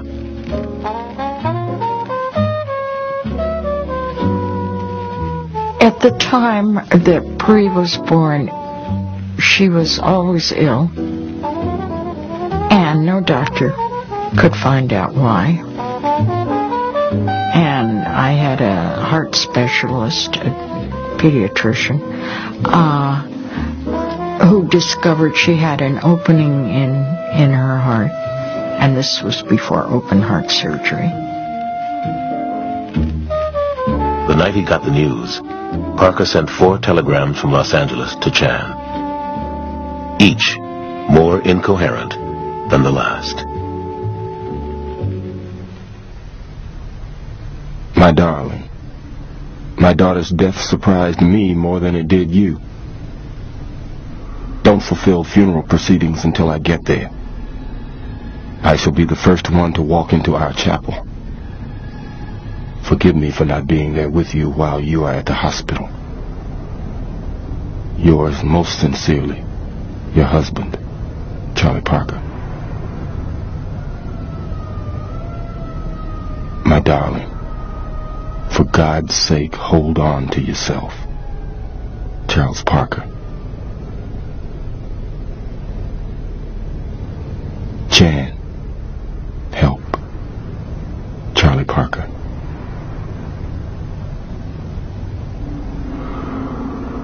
My daughter is dead. I know it. I will be there as quick as I can. My name is Bird. It is very nice to be out here. People have been very nice to me out here. I am coming in right away. Take it easy. Let me be the first one to approach you. I am your husband. Sincerely. Charlie Parker. For me, getting those telegrams was horrific. I was in shock. They were giving me tranquilizers. I wouldn't let loose of her bathrobe that she went to the hospital in. And then every hour, another telegram, and Ike. you know, it was horrible for me. Horrible. I'm sure Bird didn't realize that. I'm sure he was going through his horror. He managed to get through the funeral, but now seemed unable to hold himself together.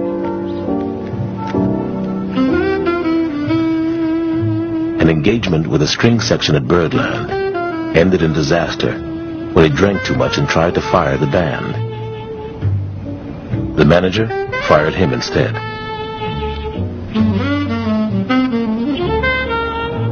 He went home to Chan, quarreled with her, and tried to kill himself by swallowing iodine. Ambulance workers saved him. His drinking got worse. He began riding the subways all night. He seemed frightened now, on a panic he called it, suspicious even of his admirers. They just came out to see the world's most famous junkie, he told a friend.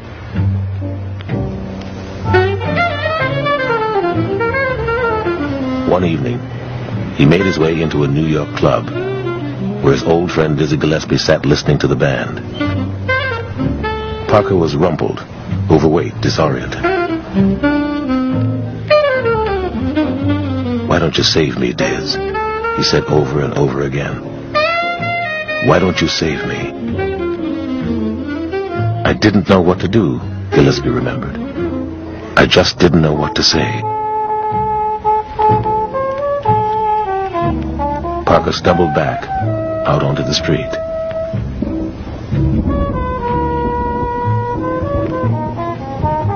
I ran into him one night about 3 in the morning. I was going downstairs into Birdland. Bird was coming up. and tears were streaming down his face. He said, I've got to talk to you. I've got to talk to you. I said, fine. You'll, there's an all-night coffee shop right on the corner. No, no, I'll call you tomorrow. Well, I never called. And it could, it could, I could have been anybody, I think. And he tried, I'm sure, many times to get himself together, but he was drinking, and that didn't help. And I had rented this horn and used it. And uh, one night I was getting in a cab, and I, I had been drinking a lot, and Bird was helping me to get in the cab with some other people, and he said, here, let me take this. And he took the horn. And of course, uh, about two or three days later, when I saw him, he didn't have the horn. It was in the pawn shop. And, uh, and I was a little angry at him about that. So I was playing in the open door that Sunday night, and he came by to see me play. And I remember that night he invited to drop me home after the job was over, and I said, no, that's okay, I'll get a cab, because I was still a little angry at him, you know.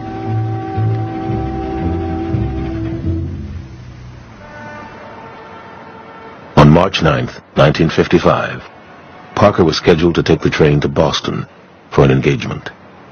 On the way, he dropped by the Stanhope Hotel on Upper Fifth Avenue. It was the home of his friend, the Baroness Pannonica de Königswarter, a member of the Rothschild family and a generous patron of jazz. Parker was clearly ill, and she called a doctor. She called the doctor, and the doctor said this man needs to be hospitalized, and Bird refused to go to the hospital. And uh, I think he'd just given up. His heart just gave up. I think, you know, life had been too heavy for him, really. Parker agreed to stay with the Baroness until he felt better.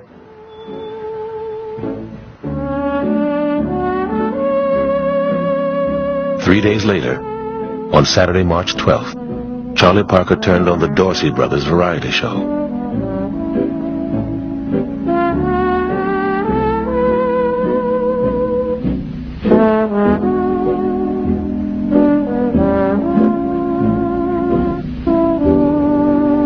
He'd always liked the sound of Jimmy Dorsey's saxophone.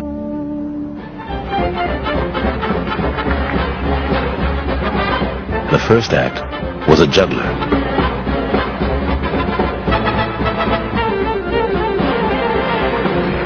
Parker laughed, choked, then collapsed. By the time the doctor got there, he was dead. The official cause was pneumonia, complicated by cirrhosis of the liver. But he had simply worn himself out. The coroner estimated his age at between 55 and 60. He was really just 34 years old.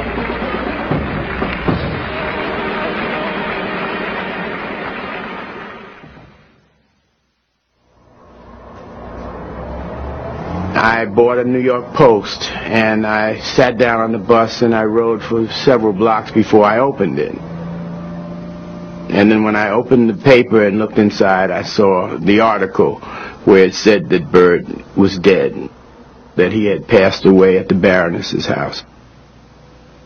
It was awful, you know, it was, it was terrible. Especially, I felt especially bad because I had just seen him the two or three nights before that at the open door and, and being angry about the the horn uh had missed a moment that I could have had one more moment with him, you know. Everybody was crushed when Bird died. I didn't go to his funeral. I couldn't I just couldn't go. I couldn't be a couldn't be a part of that.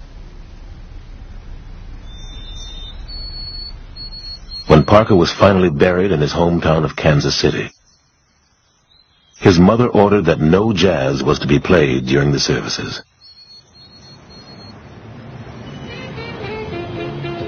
By then, his most avid followers had already covered walls in Greenwich Village with the slogan, Bird Lives.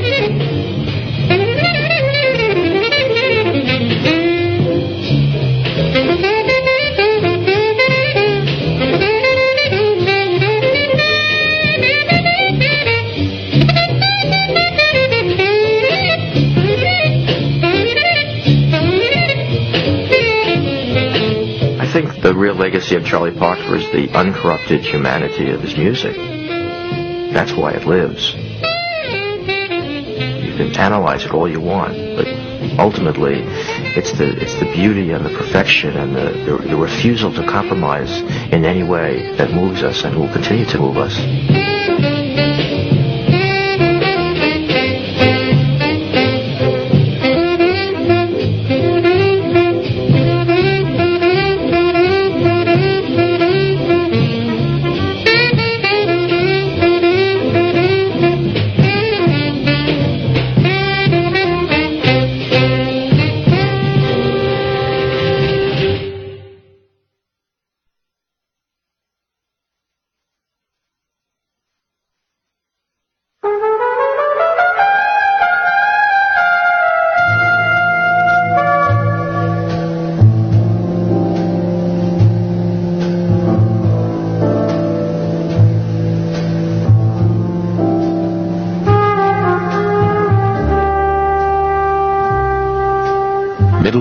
Champion Sugar Ray Robinson was Miles Davis's hero. Davis admired the elegance with which he dispatched his opponents, admired Robinson's clothes, his good looks, and the women who seemed always to be on his arm. When he got into the ring, Davis remembered, he never smiled.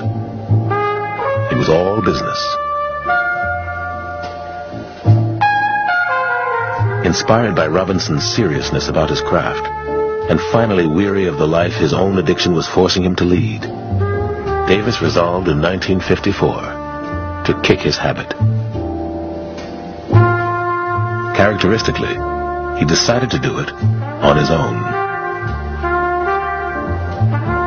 He had just finished an engagement with Max Roach in Hollywood and rode the bus halfway across the continent to his father's farm outside East St. Louis. His father told him he could do nothing for him except offer his love. The rest of it, he said, you've got to do for yourself. Davis did. He moved into a two-room apartment on the second floor of his father's guest house and locked the door. For seven days, as the craving for drugs raged, he neither ate nor drank, shivering with cold and struggling to keep from screaming with the pain that tortured his joints. Then he remembered, one day was over. Just like that. I walked outside into the clean, sweet air over my father's house, and when he saw me, he had this big smile on his face, and we just hugged each other and cried. All I could think of, Miles Davis recalled, was playing music and making up for all the time I had lost.